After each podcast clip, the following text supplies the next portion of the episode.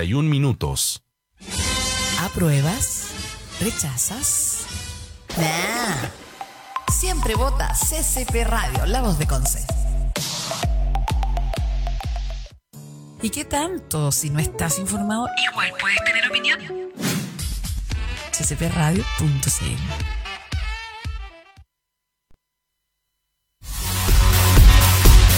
Hola a todos, soy Paula Cifuentes y me encuentro junto a Carlos Tejada, psicólogo.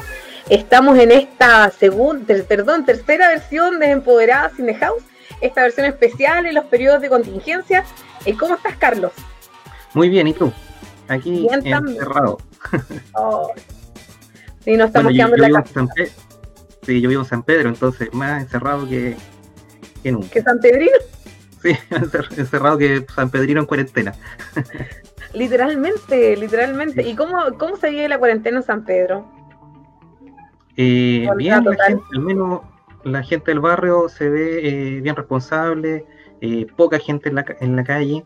Mm. en la al frente a mi casa hay un hay un humedal, hay un hay un parquecito, ahí muy poca gente va, no, no se ve mucho. Así que encerrado nomás. Y las, las compras ahí tienen, me imagino, con comprador designado, van con un salvoconducto. Claro, hoy día hay que pedir permiso. Yo solo tengo una mascota, una perrita, y hay que pedir permiso para sacarla. Hay que pedir permiso para el mercado. Se saca todo eso en la comisaría virtual. ¿Ya? Y, y así hay que salir a comprar. Pero uno solamente la familia sale a eso. Sí. Bueno, muchas gracias por darte el tiempo para mm, compartir con esta versión de Empoderadas in the House. Estuvimos anteriormente en, los capítulos eh, que hicimos, ¿cierto?, con la CCP Radio. Y dijimos, bueno, vamos a seguir con este tema y tú también tomaste la invitación para hablar hoy día de la corresponsabilidad parental. Hay un video que circuló, que, hicimos circular los días anteriores, ¿cierto?, mm, a, esta entrevista en, en el fanpage de Empoderadas eh, y donde tú hablabas un poco de, cómo, mm, de, esta mirada, el desafío que les toca también al hombre, de cómo abordarlo.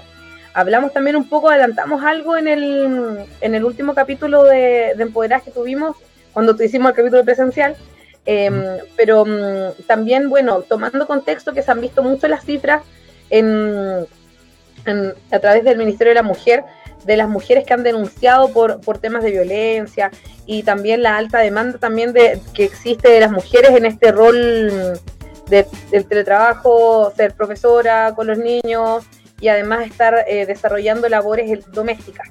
Eh, desde tu rol, tú hablabas en el video un poco de que tu lugar favorito no era la cocina, pero que sin duda estabas como haciendo el esfuerzo y ese era como tu desafío. Claro, sí, acá, eh, como digo en el video, y lo dije también cuando conversamos la primera vez, que en el fondo eh, todos tenemos un cierto grado de machismo. ¿sí? Todos fuimos criados en una cultura machista, o la gran mayoría de los hombres. Entonces, eh, hoy día el tema es tratar de ser consciente de que esto es una eh, fue un tipo de educación que nos dieron y que no necesariamente tiene que ser así. O sea, uno tiene que ser leales con, si bien es cierto, uno tiene que ser leales con con la educación que nos dieron nuestros padres, pero con las cosas que son más bien positivas, pero todo este tema que tiene que ver con, una construcción social, que la sociedad determinó cuáles eran los roles de hombre y mujer, hoy día tenemos todo el derecho a quebrar eso, porque no hay argumento que diga que la mujer tiene que trabajar más en la casa que el hombre. Eso no hay ninguna excusa, ningún argumento. Ahora, claro, en el video yo hablo de la cocina porque eh, me cuesta estar en la cocina, me cuesta cocinar, o sea, me gusta hacer, podría hacer hago muchas cosas en la casa, pero lo de la cocina me cuesta. Y por eso el video lo hice en la cocina. Como asumiendo que es un desafío, asumiendo que esa es mi parte débil, asumiendo que yo, por ejemplo, tú me estás entrevistando, se supone que soy progénero, pero también acepto que, que eso es un trabajo, que eso es una, eh, una decisión que uno toma, que no es natural.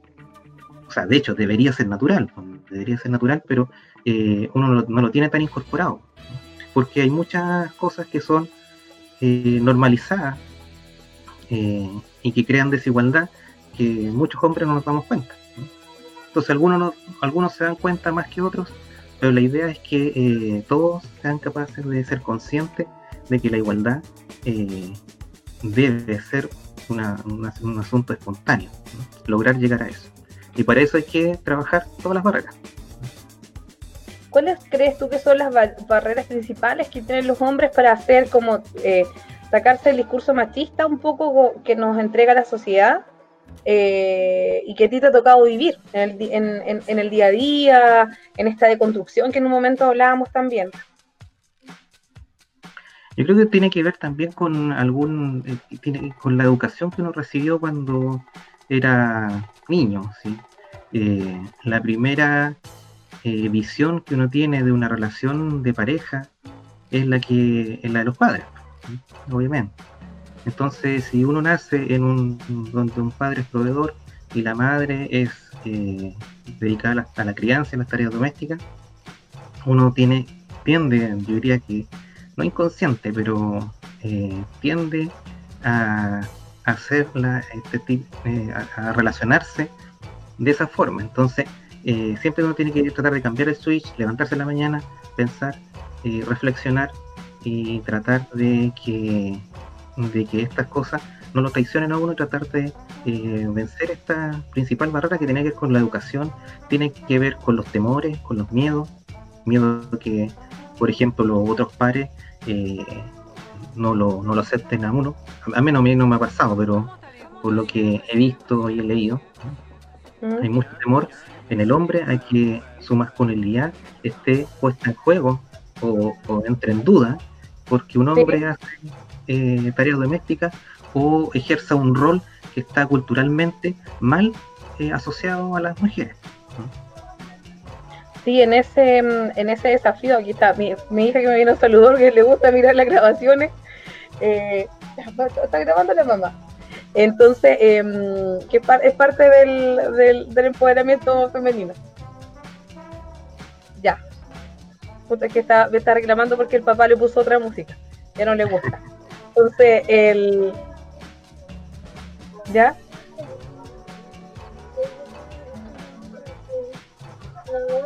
Ya, pero dígale al papá y conversa con él, pues dígale que quiere otra música, pero tiene que compartir con los hermanos. ya, no quieres bailar. Cosas, que, pasan en la vida. Sí. Ya, mi amor, ya, de ahí vamos a bailar. Ya estaba, estaba reclamando por la música. Eh, bueno, entonces tú hablabas un poco de, este tema de, las barreras, de la, de la conducción, pero tuvimos varias preguntas y varios comentarios después en redes sociales que nos hacía la gente con respecto al, a, por qué, por ejemplo, tú escogiste y cómo empezaste a llevar a cabo el tema del, o sea, cómo empezaste a, asumir este desafío de la, de la corresponsabilidad, del tema de la equidad de género. Eh, no sé si podíamos recapitular un poco también esa parte, porque también es, eh, em, es extraño, o sea, no debiera ser extraño, pero sí es eh, llama la atención que un hombre esté hablando de estos temas, aunque entendemos cierto que la, equidad de género se construye eh, en, los dos géneros, o sea, tanto en las mujeres como en los hombres. Y que los hombres son un, tema vital en, este tema para poder llegar a, nivelar la cancha. Bueno, tiene que ver mucho con la, historia de vida. Por ejemplo, yo tengo tres hijas. Y no quiero que, eh, no me gustaría que mis hijas vivieran en una sociedad desigual, mm. partiendo de ahí. Entonces, por eso yo eh, me esfuerzo por, por, la igualdad, por la equidad y por la justicia de género. Por otro lado, también eh, la vida me, ha traído, me ha llevado situaciones en las cuales yo he tenido que eh, darme cuenta de, si vamos al, solamente al contexto de, las tareas domésticas, yo conté en la, cuando conversamos de forma presencial que mi esposa tuvo una enfermedad, ella hubo, hubieron algunos momentos en los cuales no se pudo hacer cargo de la casa y yo tuve que hacerme cargo de la casa y, ahí tú te das cuenta lo que significa eh, llevar una casa solo. No es fácil, o sea, eh, desde todo el trabajo físico que requiere, también con el trabajo emocional. Eh, en general los niños o las niñas demandan el, el, contacto emocional con la madre, eh, sus problemas van donde la mamá a solucionarlos, pero en el fondo eh, uno también puede ejercer ese rol. Cuando no está la mamá, ¿quién lo tiene que ejercer? El hombre. Y por otro lado, eh, también me, tocó la, la, bendición de alguna forma de que eh, mi esposa también es muy progénero. Entonces con ella conversamos todos estos temas y yo cada vez que, que no soy tan igualitario, ella me lo hace ver. Entonces ahí también hay un tema de, un aprendizaje eh, constante. Y, bueno, en el, el, escenario en Chile, ¿tú cómo lo ves? Y el, el, escenario a nivel regional. Porque en Santiago he visto que hay más temas que, que hablan, está la Fundación Hay Mujeres, que, que tiene estos embajadores de mujeres, eh, pero en Concepción no está como tan ligado y sobre todo como a nivel regional. Hay varios movimientos que están despertando de mujeres, ¿cierto? El año pasado lo vimos en la marcha, antes de que estuviéramos todos ya en nuestras casas, pero mm, eh, ¿cómo lo ves tú con, otros, con otros eh, congéneres? Y en general el discurso. Ah, eh, porque se habla mucho, por ejemplo, del mansplaining, que es este tema de, que uno habla, uno, o sea, una mujer habla, si hay varios hombres, y si el hombre dice la idea, eh, se escucha la idea de él. Pero si yo la digo, em, queda ahí. Entonces, ¿tú crees, ¿cuánto crees que nos falta acá en Conce, en, en Ñuble, en general en el sur, para avanzar en estos temas? ¿Crees que hay una conciencia? Bueno, la verdad que no, no, sabría responderte con a ciencia cierta eh, esa pregunta, porque eh, no conozco a todos mis congéneres de, distintos, eh, de distintos ámbitos, o sea, de, distintos tipos socioculturales. yo te podría decir que, que, en mi círculo, en el fondo, uno eh, las amistades o, las personas que conocen el fondo, eh, uno llega a ellos por afinidad. De hecho, en mi círculo la, mayoría son, son progéneros, ¿sí? Pero eh, más allá de, mi universo tan pequeño, diría que, que no sí, diría que, bastante Sí, no, mucho, mucho porque me, toca eh, en, los trabajos que, he realizado, o sea, me ha tocado eh, conversar con, colegas, por ejemplo, que, en realidad eh, algunos se asustan porque tienen que salir con los hijos solos, sin, la, sin, la, madre, por ejemplo. De ahí para adelante. El yo ayudo de, la de la de, la entrevista que, conversamos presencial, esa, esa historia nace de, de una conversación también con, un, amigo, ¿ya? Entonces, eh, sí, hay mucho que hacer. Por ejemplo, yo, cuando yo hago clases igual y en las clases cuando busco material he encontrado eh, que, por ejemplo, desde el año 2017 hoy día, o sea, las cifras, por ejemplo, de, las horas que, dedica la, mujer a las tareas de la casa eh, versus las horas que trabaja el hombre, o sea, se mantienen igual prácticamente en tres años. En tres años no hemos avanzado nada al respecto. Y por eso también en el video yo hago un poco un llamado, que, si queremos, eh, todos estamos de acuerdo con que eh, es injusta la desigualdad, es injusto que, no exista una equidad de género, pero ¿cuánto hacemos nosotros? Los hombres, ¿qué es lo que hacemos? O sea, tenemos que cortar esta brecha de que la mujer eh, dedica cinco horas prácticamente su día a las tareas domésticas y a la crianza, y nosotros los hombres dos con suerte. Eso tiene que cambiar y eso parte de la casa. Nosotros en nuestra casa, en nuestro hogar, tenemos que, de alguna forma, tratar de que esa brecha sea igual, igual para los dos. Entre los dos estamos hablando, si son ocho horas, eh, cuatro y cuatro. Y como digo en el video, no hay ninguna excusa, ningún argumento para que sea distinto.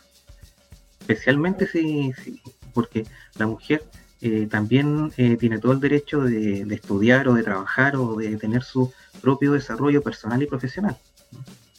Pero si tiene que estar cinco horas dedicada a las tareas domésticas y el hombre solamente dos, claramente el hombre tiene más ventaja para desarrollarse en otros aspectos.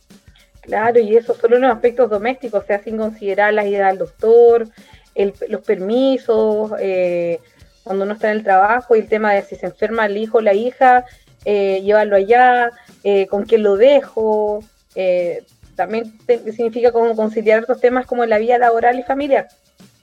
O sea, más encima los tiempos de ocio de la mujer son distintos a los del hombre. O sea, ¿qué es ocio para la mujer y qué es ocio para el hombre? También es distinto. Eso también tiene que ser eh, iguales, tiene que ser eh, eh, parejo. O sea, si yo salgo solo con mis amigos, entonces no debería ser ningún problema que mi esposa salga sola con sus amigas. Pero eso no se ve en todos los lugares. Entonces son las cosas que tenemos que ver que somos, eh, tenemos los mismos derechos. Y yo creo que también uno se autolimita, también hay mucho de, culpa, sobre todo cuando uno tiene hijos. Eh, el tema chuta, pero cómo lo voy a dejar solo, como que le dejo todo ahí, o también eh, uno mismo también yo creo que desafiarse y decir, oye, ¿sabes qué? Eh, de repente, pues si voy a llegar, los voy a pillar, no sé, todo desordenado, con no sé, yo creo que también uno de, dejarle esa, esa poder eh, cocriar también implica como desafío eso eh, de, manera individual. sacarse la culpa, el hecho de decir, hoy cuando llegue, no sé, van a estar comiendo pura frontera, no sé, si yo no les doy jugo o bebida, van a estar tomando bebida, o, no los va a vestir, no sé, con la ropita que tiene que ser, van a andar a vela no sé, yo creo que también son partes de, temas de la crianza, porque así como nosotras nadie nos enseña a ser mamá, eh, a, a, los hombres esa parte como en la parte de conectarse con los hijos, del tema de qué tienen que comer o no tienen que comer, o, de si están más abrigados o menos abrigados, yo creo que también va por nosotros. Yo antes del, antes de un día que está, un día que yo venía de la marcha, que la que fue acá en Conce, eh, escuché a un par de chicas que eran jóvenes era una, universitaria. Y uno le decía a otra, oye, el hijo, pero tú dejas a tu bebé con el Juanito, por ejemplo.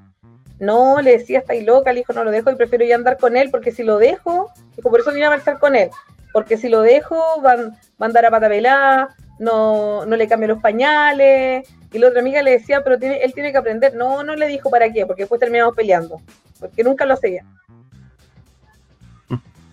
Entonces... casi caso pero en general eh, yo creo que, en mi humilde opinión, que hay que soltar un poco y dejarlos con el papá nomás, eh, porque en el fondo lo que el niño más necesita, o la niña, la hija, lo que más necesita en el fondo es amor. Mm. que se ponga el polerón, no se lo ponga, que, se tome una vida o no se la tome, en el fondo es mucho menos dañino que, que le entregue o no le entregue amor o que no...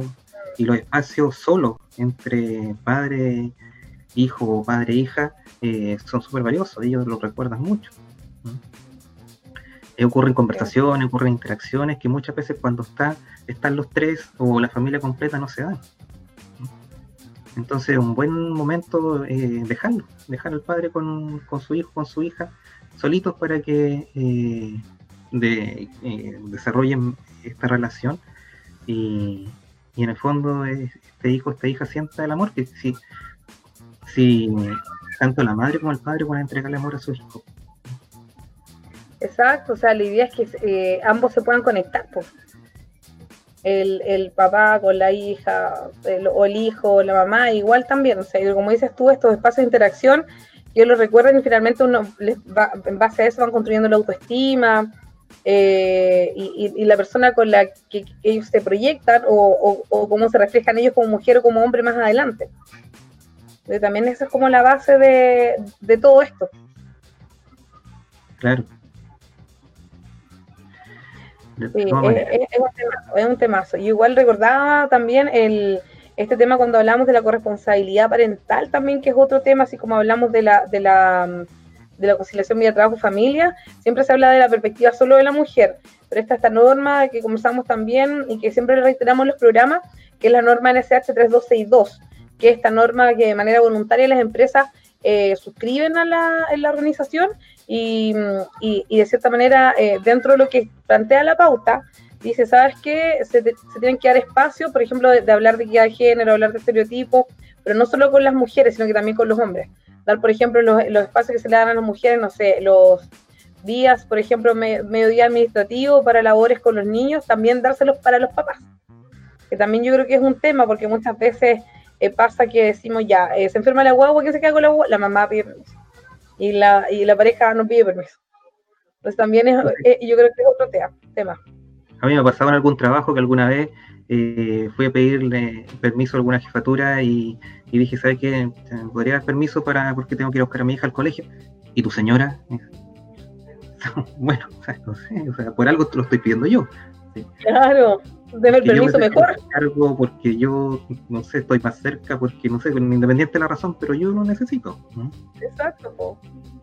No, no, esa no es respuesta.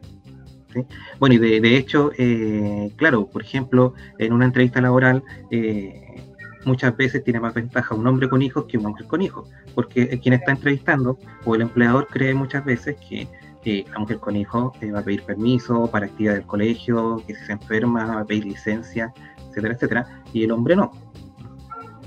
Y eso no debería ser, o sea, nosotros los hombres también eh, parte de, asumir 100% nuestra, nuestra responsabilidad como padres, involucrarnos en la crianza de nuestros hijos, es que eh, en el trabajo pidamos permiso para atender a nuestros hijos cuando necesitan algo en horarios laborales y no tan solo dejarle esa carga a la, a la madre.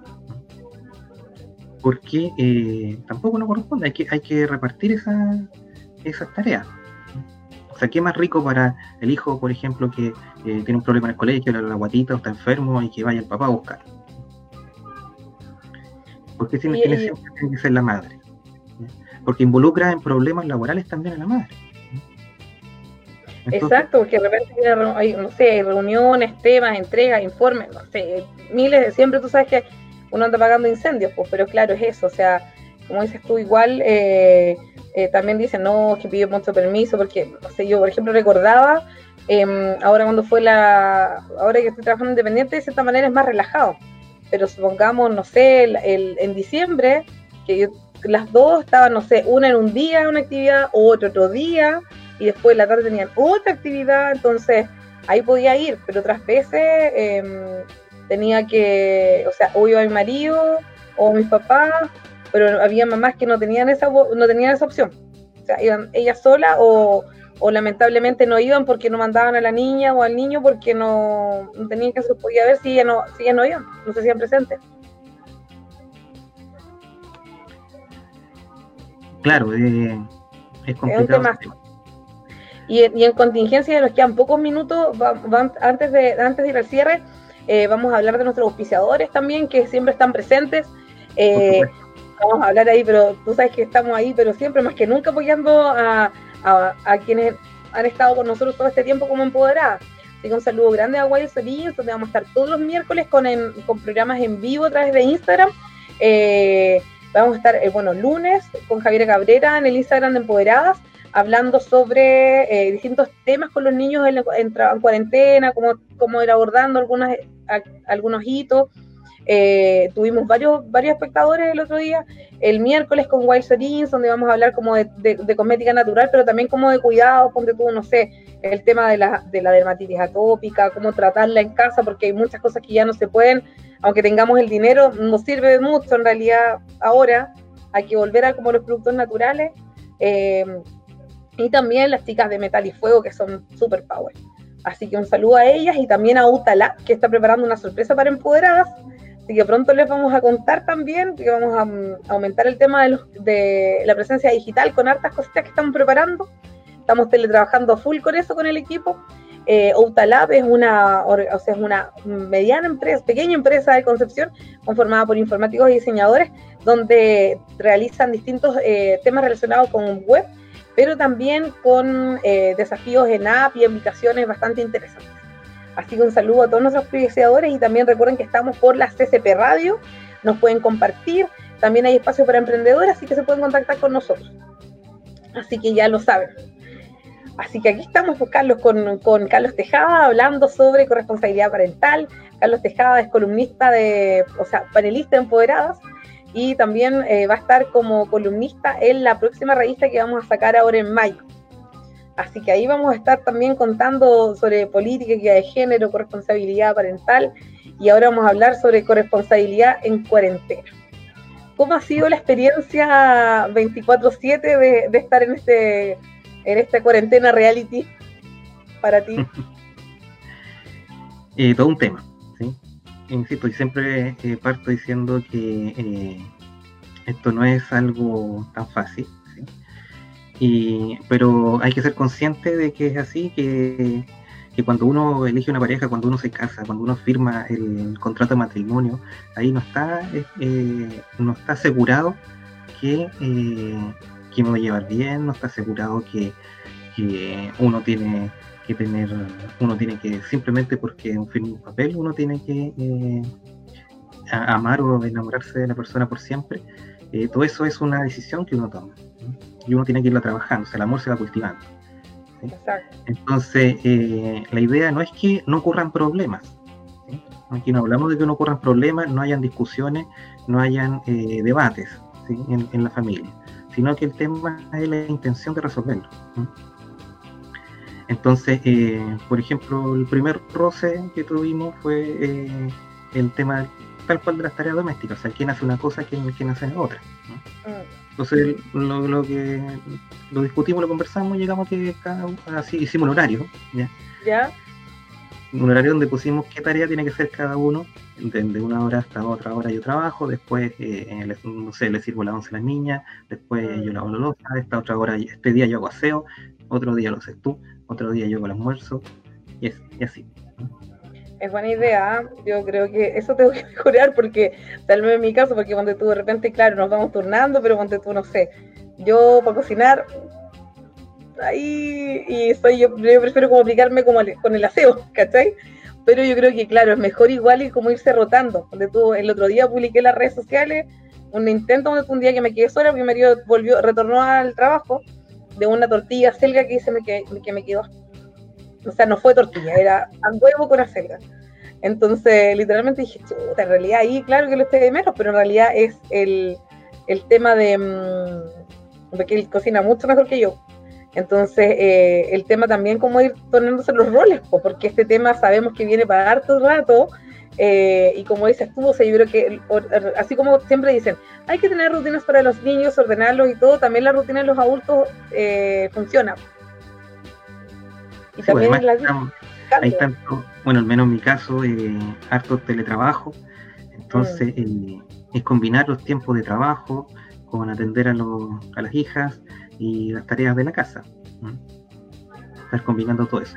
Pero siempre la idea es ver esto como una oportunidad, oportunidad de, resolver, una oportunidad de aprender a conversar, una oportunidad de, de mirarse los ojos, una, una, oportunidad de conocerse, una oportunidad de respetar los espacios, porque no sabemos cómo, o sea, en realidad nosotros sabemos que como nuestra pareja o nuestros hijos de alguna forma resuelven los conflictos, eh, a algunas personas les gusta arrancar, salir, eh, respirar aire un rato, por ejemplo, después volver, pero acá no, ni eso se puede, menos San Pedro.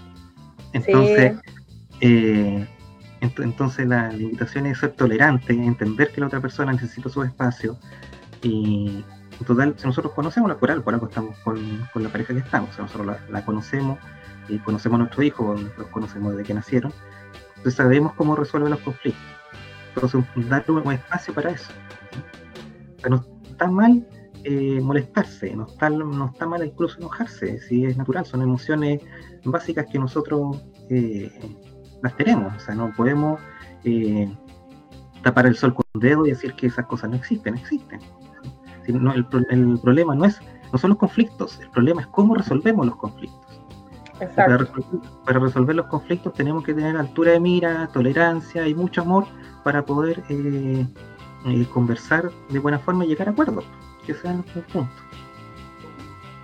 Y mm, al cierre ya de, este programa, donde bueno, ha sido todo un desafío, estuvimos recordando un poco, estamos con Carlos Tejada, psicólogo, eh, quien eh, se está especializando ¿cierto? en ese tema como de la responsabilidad parental, eh, también es docente y columnista también y panelista empoderadas también. Esperamos verlo pronto también después en algún seminario porque tiene mucho, mucho conocimiento. Hemos tenido muy buenos comentarios de, la, vez anterior cuando tuvimos el programa y sabemos que esta vez también. Em, ¿Cuál sería tu mensaje al cierre? Tú decías algo clave, igual Carlos, que yo creo que no está mal enojarse, yo creo que es cómo gestionamos el enojo manteniendo el respeto por el otro también. Eh, y dejar un poco, como decías tú, este tema de, ver cómo la gente gestiona los conflictos también me parece súper relevante. Pero ¿qué otro mensaje le entregarías al cierre a las personas que nos están escuchando y nos están viendo? Eh, yo creo que el amor. Yo creo que el amor es lo que lo mueve todo. ¿sí? Y con el amor yo voy a ser capaz de eh, tolerar con el amor voy a ser capaz de mirar a la otra persona como un igual. Eh, con el amor yo voy a poder eh, eh, mirar más, más allá de, con altura de mira todo esto. Ah. de hecho, se entiende que estamos en una situación muy compleja, se entiende que nadie vive en una mansión, así como tener mucho espacio para hacer sus cosas. estamos 24/7 mirándonos las caras, mirándonos, pero que no sea un mirándonos las caras, sino que un mirándonos los ojos. Mirarnos a los ojos y tratar de, eh, de, de los momentos que estamos juntos, eh, disfrutarlo, o sea, disfrutar. Es una oportunidad en el fondo de todo esto que nos está pasando, porque es una oportunidad de soltar también. O sea, darnos cuenta que no podemos controlarlo todo. Este es un momento que yo no puedo controlar que, quiero salir. No puedo controlar, no puedo controlar las decisiones del gobierno. O sea, ellos están tomando decisiones, me gusten o no, yo voy a tener que acotarlas. Es una oportunidad de, de, de soltar, de darme cuenta que no puedo controlarlo todo y con eso relajarme un poco en esto y, no vivirlo como una ansiedad. O sea, eh, como pareja yo puedo tomar dos, opciones.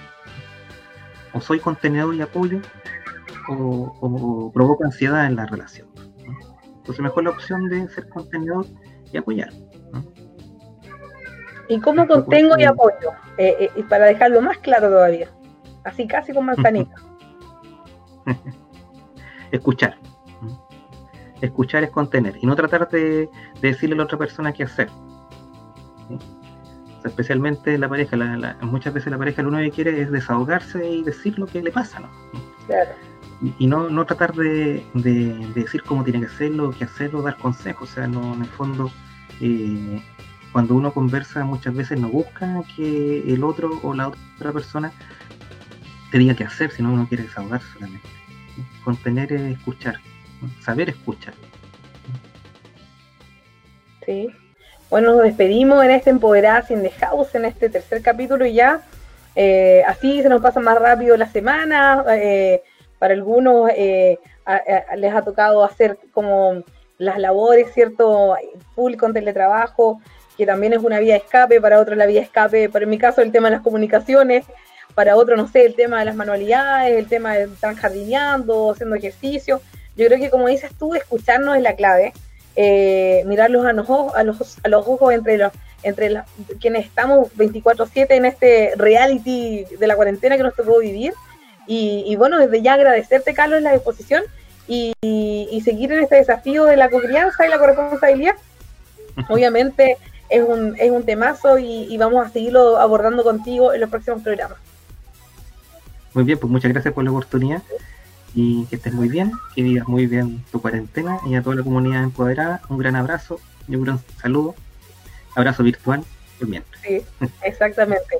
Así que nos despedimos, damos las gracias a la CCP Radio, también a nuestros auspiciadores, volverlos a mencionar, eh, porque estamos trabajando full en difusión con los emprendedores, sabemos que este momento no es fácil tampoco para ellos, recordarles que estamos con Outalab, también eh, que pueden consultar sus redes sociales, se dedican al diseño web, también al tema del desarrollo de aplicaciones eh, y app que es súper interesante, con las joyas de taller Metal y Fuego, que próximamente también les vamos a estar mostrando en nuestras redes sociales, con Wild también productos de cosmética natural, y creo que no se me olvidan creo que no se me olvida nadie. Y estamos en la, entonces de la CCP Radio, la voz de Conce, de Concepción hacia el mundo, Muchas gracias y agradecemos a Eric que está detrás de los controles eh, desde su casa, que también está ahí en cuarentena preventiva.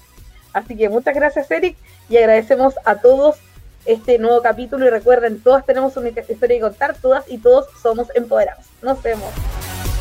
Chao.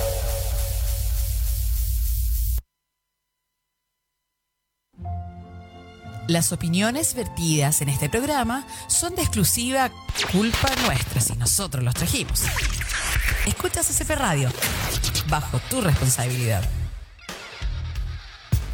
Es hora de darte la hora en CCP Radio.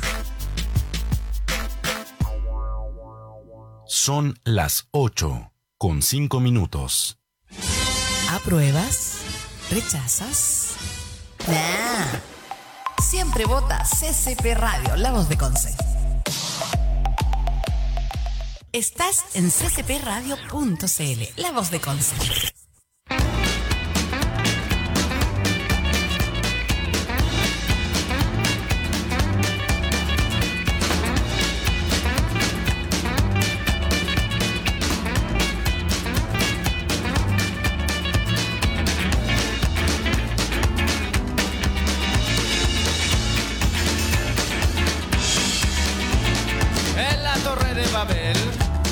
50 cigarros vivían amontonados, hechos todos de papel, uno a uno alineados, todos muy bien formados. El más pequeño era aquel y se llamaba Gabriel.